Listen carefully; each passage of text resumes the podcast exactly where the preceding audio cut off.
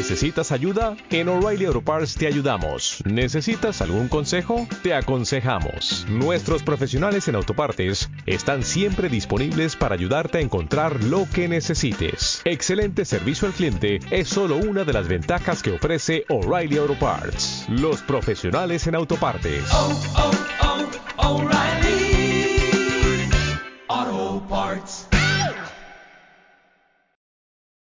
Todos los que comenzaban conmigo el inglés y decía, "Venga, vamos a comenzar con cantos. Y entonces uno era el famoso London Bridge is falling down, falling down, falling down. London Bridge is falling down, my fair lady.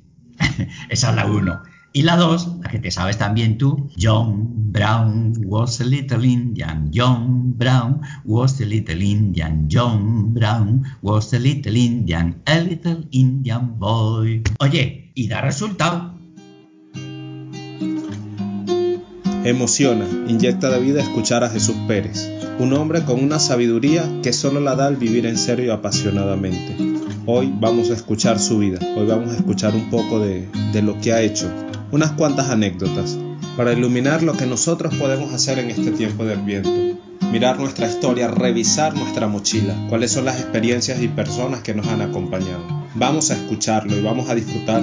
Bienvenidos, esto es Acampar, soy José Alejandro Peña y recuerden buscarme en las redes como Leo SCHP. Usted es español, ¿verdad? Sí.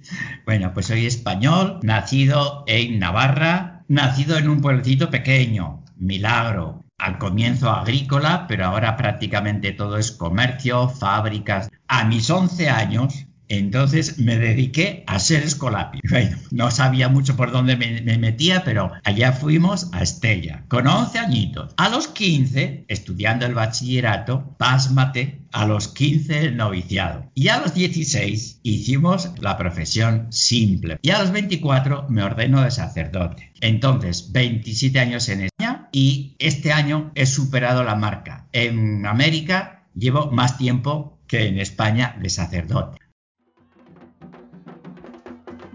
Muchos hemos tenido que cambiar en nuestra vida sabores, olores, situaciones. Muchos hemos tenido que cambiar hasta la gastronomía. Jesús fue un valiente. Tomó el avión.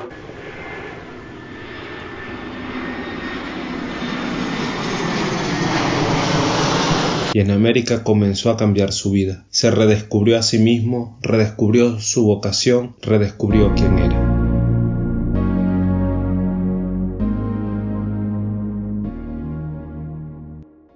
Los 47, un padre ya difunto, nuestro queridísimo padre Pedro Las Heras, me manda una carta diciendo que a ver si quería yo ir con él a Venezuela, que a ver si quería yo acompañarle. Y claro, fue tanta mi rabia que agarré la carta y la rompí. No, no quiero. Pero entonces el demonio, que era el padre provincial, Miquel Artola, me hace una visita y me dice, oye, yo creo, yo creo, opino que América, Carora, te sentaría bien. Bueno, esto yo creo quiere decir yo te mando. Agarré mi maleta y a Carora, a ver dónde estaba eso. Me vine solito en el avión, llegué al aeropuerto, allí estaba el padre Pedro Las Heras con sus brazos abiertos, nos conocíamos mucho. 14 años en Carora, muy buenos, lo mejor de mi vida. Cinco años en Valencia, estupendo. Cuatro años en Caracas, cinco años en en Valencia otra vez. O sea que esto es lo que me ha dado, lo que nos han dado mis 75 años de vida. Este soy yo. Lo que sí me ha llenado, como pocas cosas en toda mi vida, ha sido el trabajo, no muy, no muy largo, no muy de mucho tiempo, ¿verdad? El trabajo en el oratorio. Esos miércoles y viernes, toda la mañana, con tercero, cuarto, quinto y sexto grados, y en la capillita pequeña, con el silencio, con la meditación, con los videos que me encanta que los niños vean, que fue un descubrimiento que nunca lo había tenido. Aspectos positivos, alegrías y sin sabores. Sin sabores porque por una cosa o por otra la gente deja de venir, la gente falla.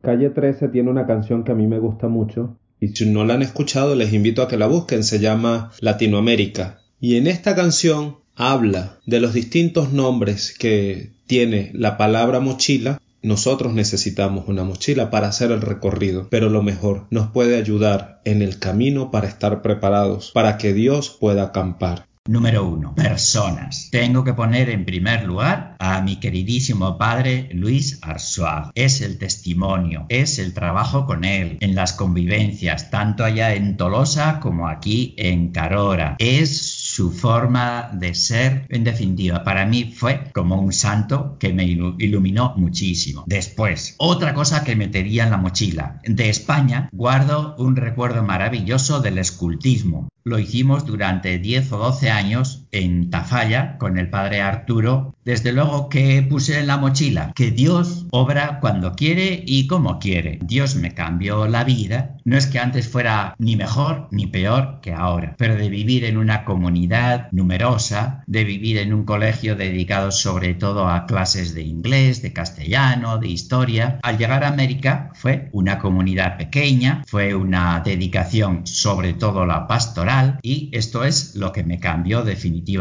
Me encontré también aquí al padre Luis. Bien, tercera cosa que me, que me meto en la mochila. Nada más llegar a Carora, el padre Luis me dijo, oye Jesús, como yo estoy en la parroquia, ¿tú quieres ir a San Vicente? Yo que no sabía ni dónde estaba San Vicente ni qué era aquello. Bueno, ¿y eso qué es? Un barrio donde tenemos una, una capillita y niños que van a catequesis y como no hay ningún cura que vaya, pues te vas tú a ver si te gusta. Con las catequistas nos recorrimos todo el barrio casa por casa preguntando por la mamá, por el papá, por los hijos, por los bautizos, por qué les gustaba, si iba a misa, si no iba a misa y fue una experiencia de enamorarse de todas aquellas gentes del barrio, todavía las recuerdo muchísimo, fue encontrarme con el barrio. La cuarta cosa, los grupos de vida cristiana o los grupos de misión compartida o los grupos bíblicos. La quinta cosa que meto en la mochila sería la fraternidad, pero son gente con una fe sencilla, estar con ellos, cada uno con su experiencia, pequeña, buena, mala, de todo, los que hagamos la fraternidad. Y la última, sí, el oratorio, sin duda ninguna, lo que te deja más buen sabor de boca, más que que sencillamente uno reza con ellos y dice que bien me siento hoy. Ha sido el Señor y son los niños, ¿verdad? Pero me he sentido a gusto.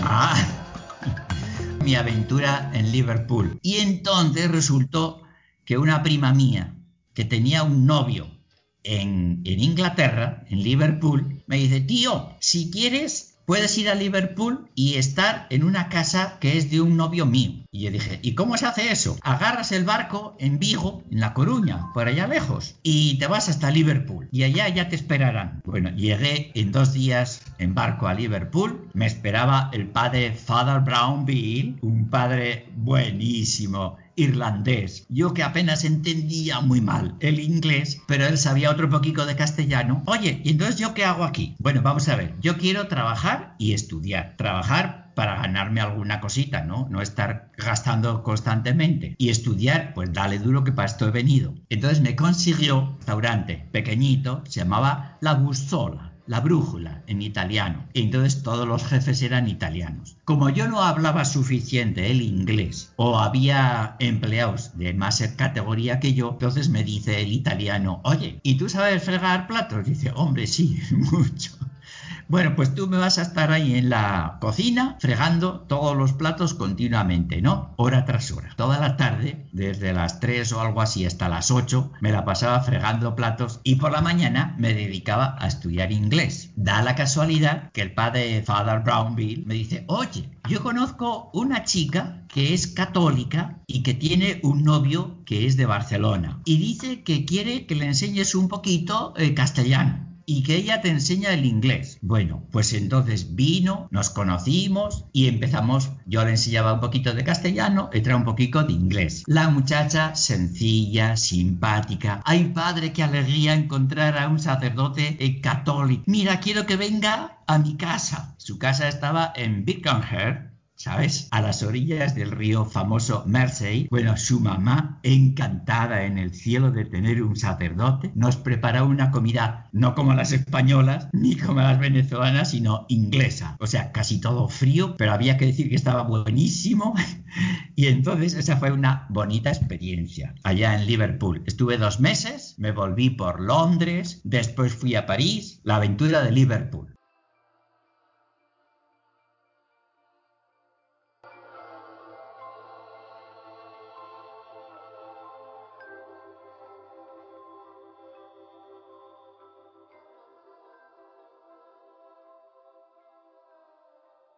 San José de Calasanz, desde que vino a América, ha marcado a este hombre. Primero mi pecado. En España no mucho, pero el interiorizar, el conocer la vida y la obra y las características de José de Calasanz espirituales, ¿verdad? Empecé a conocer aquí en América. Entonces, San José de Calasán lo he descubierto mucho por mi cuenta, pero también gracias al padre Asiain en un retiro que nos dio en Montalbán. Y el padre Asiain por la mañanita nos hablaba de Cristo el Señor y por la tarde, con toda su experiencia inmensa, nos hablaba de lo que él estaba experimentando e investigando en Calasán. Aquel retiro me encantó. Nos quedábamos oyéndole hora y media sobre San José de Calasán y la verdad que fue muy bonito. Calasán para mí, un genio, un genio de la historia, eh, de la educación. Y me parece que es hoy día mucho más que predicar la palabra, iba a decirte, fíjate, es nuestra vocación de niños y sus familias, claro, ¿eh? Porque solamente los niños y que después en casa no se haga nada, ¿verdad? Pero me parece la del niño pobre, que tiene un campo inmenso. José de Calasán es grandioso. San José de Calasán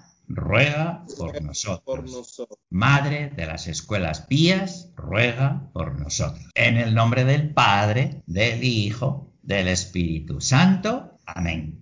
Gracias por compartir, gracias por estar. Esto es acampar